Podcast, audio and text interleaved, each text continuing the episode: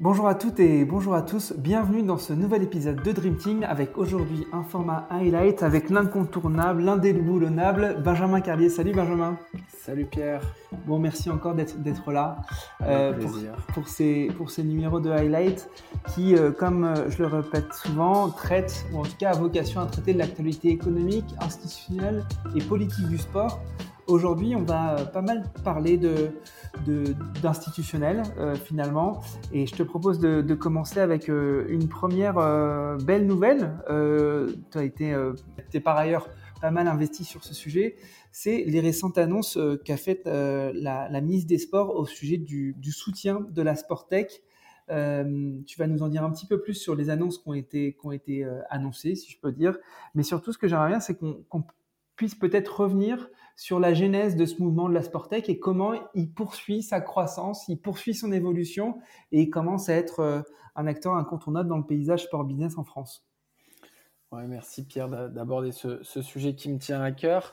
Euh, alors, il faut rendre évidemment aux entrepreneurs ce qui appartient aux entrepreneurs. La Sportec, elle existe avant tout parce qu'il y a des startups du monde du sport qui fonctionnent, qui cartonnent, qui, euh, réussissent euh, aujourd'hui euh, à avoir beaucoup de succès. Alors on, les cite souvent, mais il y a évidemment Sora, première licorne dans le monde du sport, Vogo, première startup cotée en bourse, MPG, TrainMe, Kinomap qui travaille maintenant avec la Ligue de foot pour l'un, avec Decathlon pour l'autre, etc.. Donc il y a très nombreuses startups. Aujourd'hui, on peut dater un petit peu euh, euh, en, France, bien sûr, euh, l'émergence de, tout ce courant aux alentours à peu près de, 2014-2015, avec notamment la création du tremplin. Alors, tout n'a pas commencé avec le tremplin, mais c'est sûr que ça a créé une, mise en lumière de la Sportec qui n'existait pas forcément auparavant. Depuis, ça a fait pas mal d'émules. Il y a des incubateurs qui se sont créés à peu près partout dans toutes les régions de France. Il y a bien sûr Adoc Sport qui organise notamment le Sport Up Summit à Font-Romeu, un, rendez-vous incontournable du sport, et un certain nombre de clusters comme l'Outdoor Sport Valley qui travaillent aussi avec leur, leur incubation euh, de projets innovants. On a Viva Valley maintenant euh, à Lens-Liévin, on a un incubateur en Nouvelle-Aquitaine, et puis on en a d'autres qui jalonnent un petit peu le territoire. Donc euh, il y, a, y, a, toute une dynamique euh, pour, euh, pour travailler autour des startups du sport. Et puis surtout, comme je le disais, il y a ces startups du sport qui sont aujourd'hui réunies dans un collectif, euh, un collectif de, de, de, 150 startups qui s'appelle le collectif Sportech et qui aujourd'hui devient l'interlocuteur clé auprès des pouvoirs publics, auprès des journalistes, auprès de, de, bah, de tous ceux qui font l'économie du sport, les représentants de ces startups et qui va porter la voix de ces startups.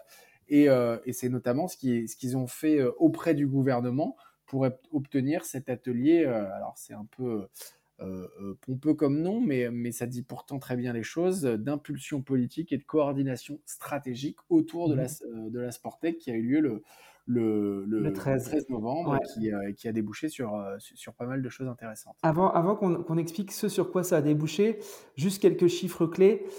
Aujourd'hui, en 2022, c'est plus de 500 millions d'euros de chiffre d'affaires qui sont cumulés par les boîtes qui sont dans la Sportec. Il y a plus d'une cinquantaine de startups qui dépassent le million de chiffre d'affaires.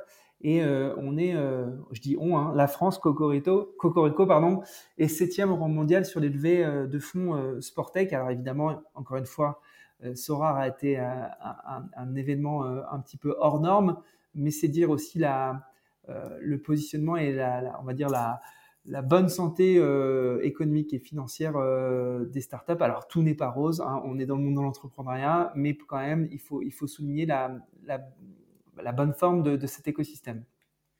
Tout à fait, et, l'objectif c'est effectivement d'aller plus loin maintenant. donc, donc ça, ça passe par plusieurs phase intéressante. La première phase, c'est la mobilisation des acteurs économiques, avec une mobilisation forte de la BPI qui va créer un accélérateur thématique autour de la Sportec ces trois prochaines années, donc qui va accélérer le business de 15 startups par an pendant trois ans, qui va former ses, chargés d'affaires sur le sujet de l'économie du sport et de l'innovation, qui va avoir un référent pour toutes les startups du sport, qui va créer euh, deux événements par an de rencontres entre les startups du sport et les investisseurs. Donc ça, c'est des éléments forts et intéressants qui devrait euh, vraiment créer une, dynamique. On a l'implication de, la French Tech aussi, de, France Digital, de Business France dans les acteurs économiques pour le développement à l'international. Donc ça, c'est la mobilisation des acteurs un petit peu économique de l'innovation qui va être être cruciale. Et puis il y a cette volonté vraiment du ministère de travailler sur la structuration de la Sportec avec une convention entre le ministère des Sports et le collectif Sportec pour que ce collectif puisse encore davantage fédérer et travailler sur les mises en relation entre euh, la Sportec et les acteurs du sport, et puis la mobilisation de, tous les acteurs au sens très large, avec la mobilisation de l'INSEP, la mobilisation euh, du pôle de ressources nationales sport innovation du ministère pour que les startups du sport puissent rentrer euh, dans tous les établissements du ministère, et, l'incitation aussi de, de signature de, de, conventions entre ce collectif Sportec et Sportsora et l'Union Sport et Cycle et le Comité national olympique et sportif français pour que les startups du sport rentrent plus facilement auprès des grands groupes, auprès des annonceurs du sport français et auprès du mouvement sportif. Donc, c'est un petit peu euh, la, mobilisation générale qui a été, euh, qui a été actée euh, ce 13 novembre avec des vrais moyens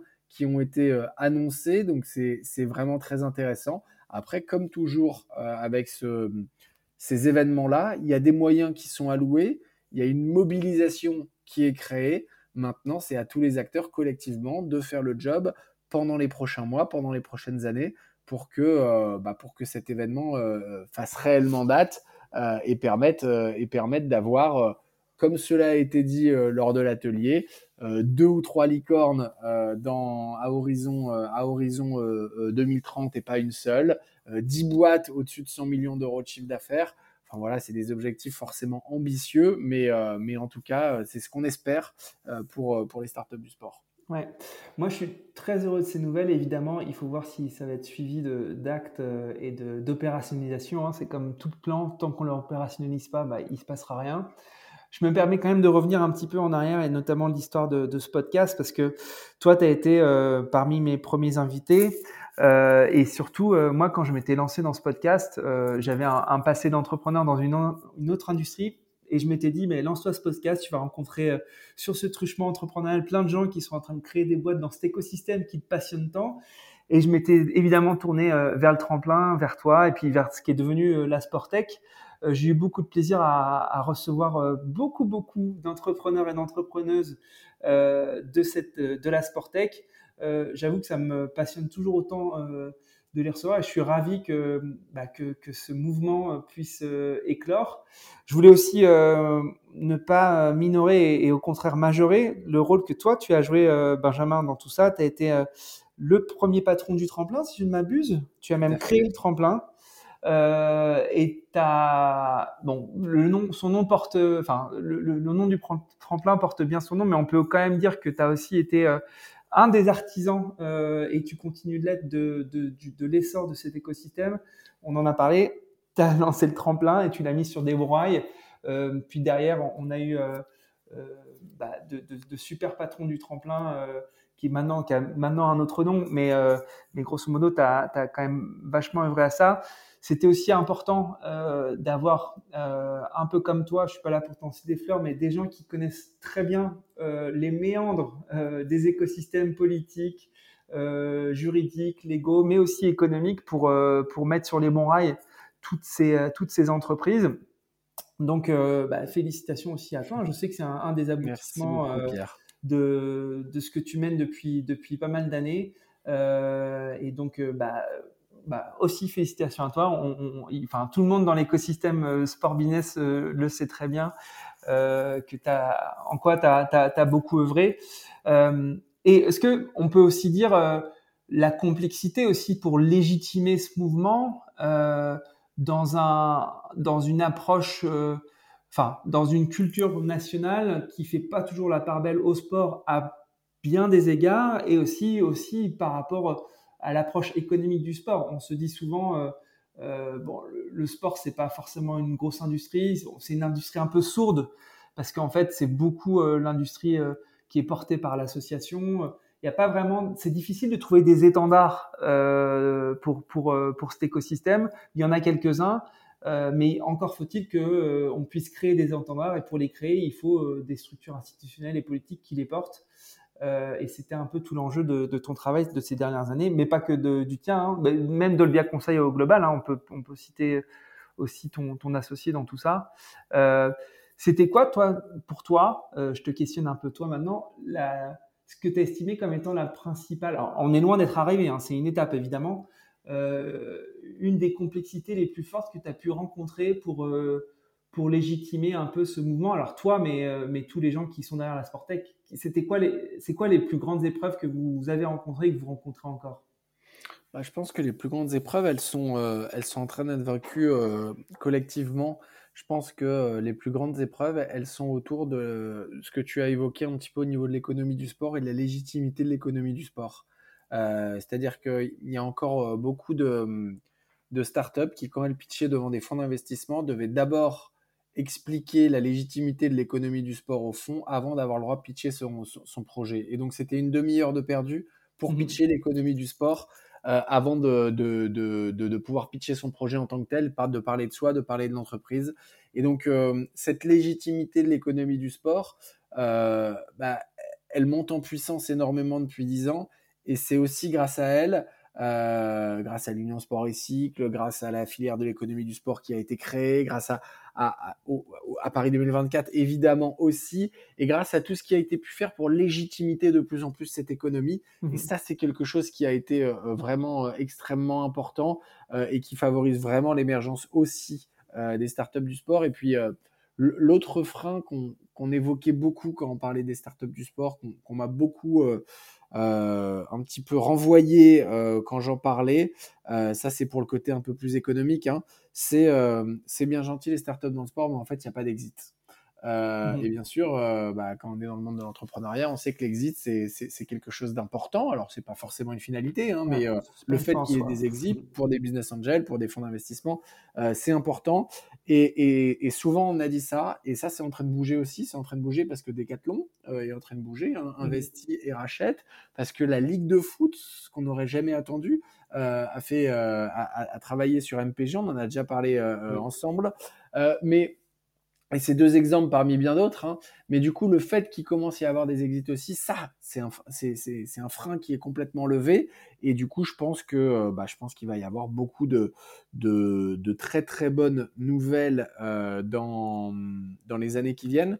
Aujourd'hui, les succès les plus marquants euh, de la Sportec qui sont quand même liés encore au spectacle sportif, mais pour moi, les plus gros succès à venir, ils sont liés bien sûr à la pratique sportive pour tous et c'est là où, euh, ça va prendre une, une, dimension euh, très très très intéressante et très importante euh, dans les prochaines années. Ouais. très clair. Bon, ce, qui, ce, qui, ce, que ça, ce que ça définit et ce que ça, ça caractérise aussi, c'est que c'est un environnement qui est assez complexe, assez peu lisible par les pouvoirs publics, par les fonds d'investissement, par les acteurs privés. C'est à la fois de l'associatif, c'est de l'entertainment, c'est du média, c'est beaucoup de choses à la fois, un peu la sportec et, et s'investir dans une boîte euh, dans le monde du sport, c'est euh, en fait plein de marchés qui s'entremêlent, qui s'entrecoupent et c'est difficile de, lire tout ça. Euh, et moi, je, voulais aussi un petit peu mettre en avant euh, le travail que fait de, de Olbia en termes de formation parce que vous avez réussi à, créer quelque chose qui permet de lire un peu l'illisible, en tout cas qui permet de mieux se, s'orienter dans, dans, ce, dans cet univers qui est passionnant mais qui est complexe. Euh, et euh, moi, j'invite toutes les, auditeurs, les auditrices et les personnes qui, qui veulent vraiment s'acculturer à cet écosystème qui est à la fois à la croisée entre le culturel, l'économique, l'institutionnel, le politique, le social, de, bah, de, de, de, taper à, ta porte pour, euh, pour mieux se former et mieux appréhender ce, cet écosystème qui est, qui est assez complexe.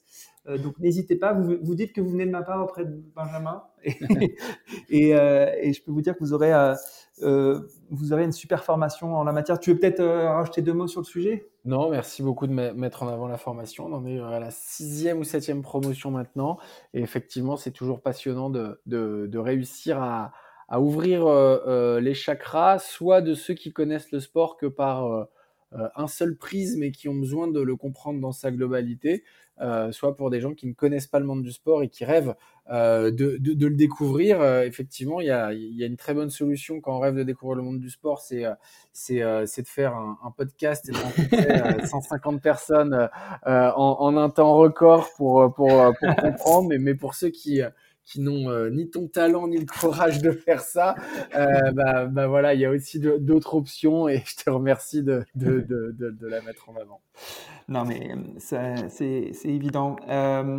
et on, on, parlait de légitimité et de, de, choses qui légitimisent un, un mouvement on va parler de la troisième actu qu'on voulait adresser, c'est la présence au Salon des maires d'un salon des sports. Et ça, c'est encore une preuve de légitimité progressive euh, du sport. Est-ce que tu peux nous en parler un peu plus?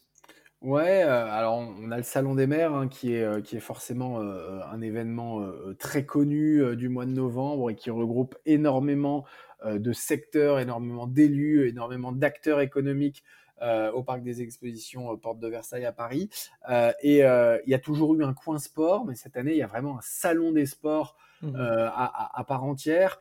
Et, et, c'est pas anodin, comme tu le dis, sur leur, sur leur site, ils mettent en avant les 360 000 associations, les 110 000 entreprises, les 450 000 emplois, les 90 millions de, valeurs, de milliards de valeurs qui sont créés par le secteur. Mmh. donc, donc voilà, c'est toujours intéressant de voir que le sport, c'est une thématique à part entière qui a toute sa place dans, euh, dans cet événement. Euh, on y parlera d'infrastructures sportives, bien sûr, d'aménagement sportif, parce que c'est des sujets euh, très, très importants pour les collectivités, mais aussi de spectacles sportifs, de médias, de sportec, justement, de pratiques sportives au sens large, d'emploi et de métiers du sport. Ça sera très, très intéressant. Et puis, c'est intéressant aussi de voir tout simplement que dans les partenaires et que dans les, dans les acteurs qui sont mobilisés, il y a l'État, il y a le Comité national olympique, il y a l'Agence nationale du sport, il y a les mmh. associations d'élus euh, et il y a l'Union sport éthique. Donc on retrouve de plus en plus dans tous ces événements vraiment ces, ces quatre collèges dont j'ai beaucoup parlé à chaque fois dans tes émissions, mmh. puisque c'est ça la nouvelle gouvernance du sport, c'est associer systématiquement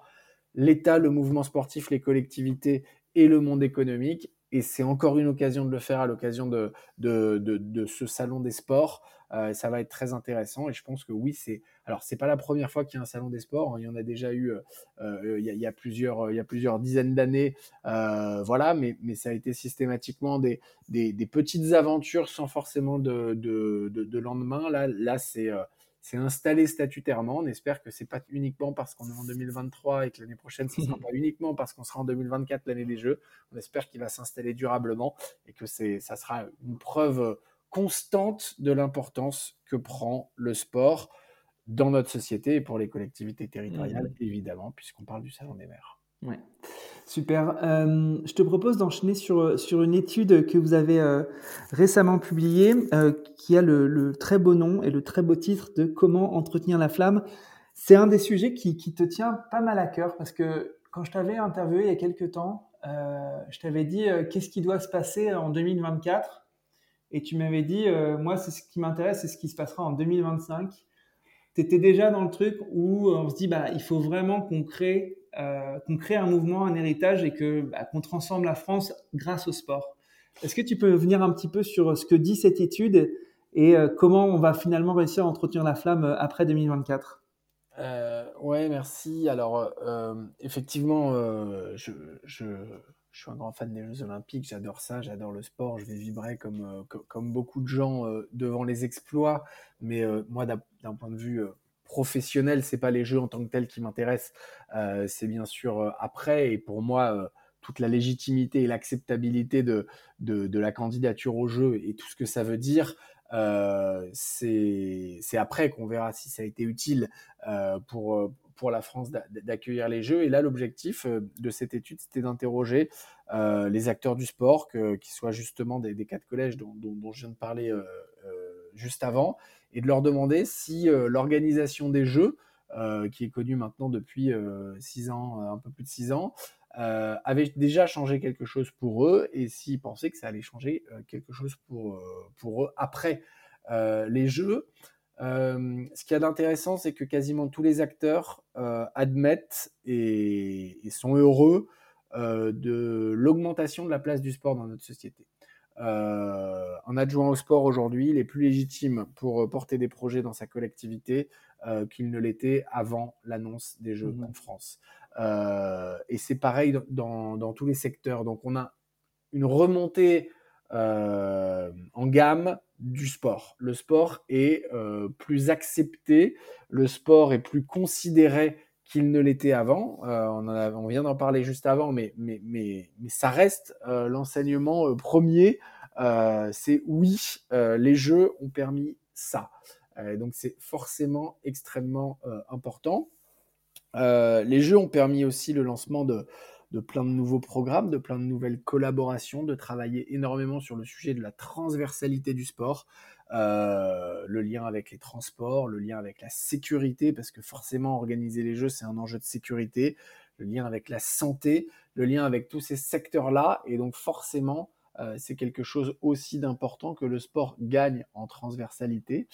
Après, néanmoins, il y a un certain nombre d'inquiétudes euh, qu'il faut euh, avoir en tête. Je vais en nommer deux parce que forcément, cette étude, on pourrait en parler euh, très très longtemps. mais il y a une première inquiétude, c'est sur l'accueil dans les clubs. on, a toujours fixé comme objectif de se dire que les jeux devaient permettre d'accueillir plus de Français. On a même parlé à un moment donné de 3 millions de, de, licences en plus, avant de dire 3 millions de pratiquants, peu importe, mais en tout cas, on voulait accueillir plus dans les clubs.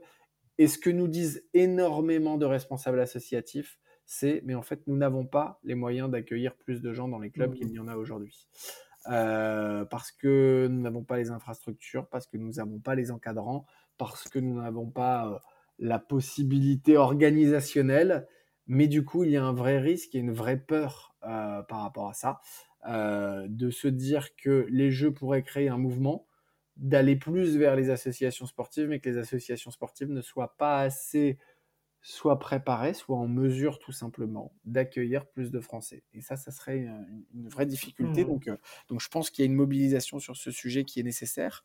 Et puis euh, le, deuxième sujet, c'est que forcément, il y a eu un, appel d'air très fort sur le sport. Le, le, COJO, euh, le COJOP a, recruté bien sûr des, des, milliers de personnes autour euh, des acteurs de l'événementiel ou dans les collectivités, il y a eu beaucoup d'emplois créés par les jeux. Il y a eu beaucoup de, personnes formées sur le sujet euh, euh, du sport. Que vont devenir toutes ces personnes après les jeux?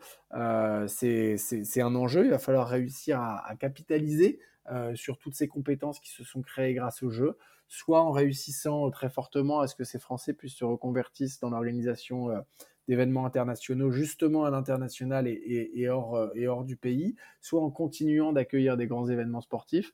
Mais en tout cas, il y a aussi cette inquiétude de qu'est-ce que nous allons faire de toutes ces compétences nouvelles dans le sport. Il va falloir travailler aussi sur ce sujet pour ne pas laisser euh, trop de monde euh, sur le carreau et qu'il puisse y avoir aussi des suites pour bah, pour toutes ces personnes qui, euh, qui ont pu euh, énormément progresser et, vivre une accélération de, compétences euh, dans le secteur de l'événementiel sportif. Mmh. Et donc, tu, tu, me donnes une transition toute, toute trouvée avec l'événementiel sportif pour maintenir la flamme. et c'est un peu notre, notre cinquième sujet. en plus, aujourd'hui, tu venais d'annoncer qu'on allait aussi candidater pour le championnat d'Europe ou du monde de futsal en 2026. Mais là, on va plutôt parler de la candidature aux Jeux d'hiver puisqu'on a officialisé cette candidature aux Jeux d'hiver. Ouais, candidature aux Jeux d'hiver qui était euh, qui était dans les tuyaux depuis un moment, mais il y avait euh, un peu deux candidatures politiques. Hein, euh, on va pas se mentir entre la région sud et, l'Auvergne-Rhône-Alpes. depuis depuis quelques mois, il y a eu de manière assez intelligente et pragmatique la réunion euh, de ces deux régions dans une même dynamique pour créer la candidature des Alpes françaises, avec un dossier qui a été euh, maintenant euh, officiellement porté auprès, auprès du CIO.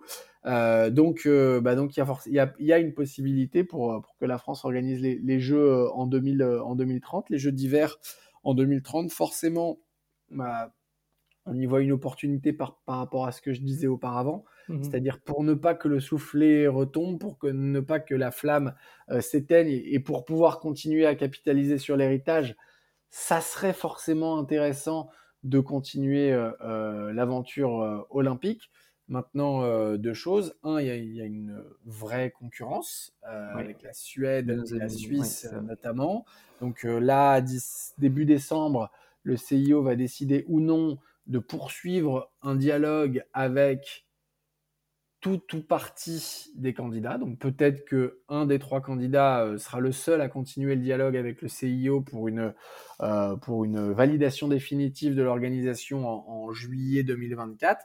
Soit deux ou soit trois des candidats seront, euh, seront appelés à, poursuivre le dialogue. Et dans ce cas-là, on, on rentrerait vraiment dans une phase de, bah, de, candidature compétitive entre, entre les trois pays. Donc on va suivre bien sûr ça avec attention. Puis le, deuxième, quand même, il faut en parler. La deuxième problématique, c'est que parler de jeux d'hiver aujourd'hui, euh, pour mmh ça paraît déjà anachronique parce que, bah, parce que les problèmes de, d'environnement durable, euh, enfin de, d'environnement et, de, et, bien sûr de, développement durable sont, sont, sont, massifs. Il y a d'ailleurs euh, des ONG qui ont lancé un appel autour de, ces jeux responsables et qui ont fixé les conditions qui pouvaient permettre de continuer à organiser des jeux d'hiver, mais de manière assez responsable. C'est déjà au cœur de la candidature mais encore plus que sur euh, toute autre compétition, euh, organiser les Jeux d'hiver aujourd'hui, c'est un défi euh, par rapport à ça, puisque je pense que personne ne, pardonnerait à un pays comme la France d'organiser ces pays sans, sans avoir une attention totale à ces mmh sujets environnementaux.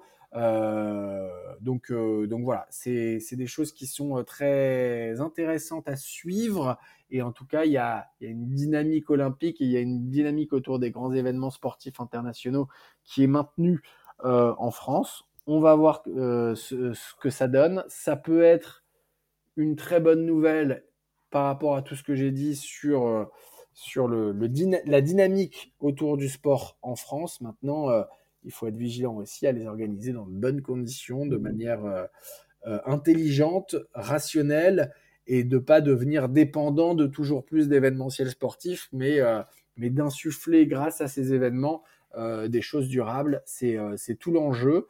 mais pour l'instant, les choses sont plutôt faites intelligemment.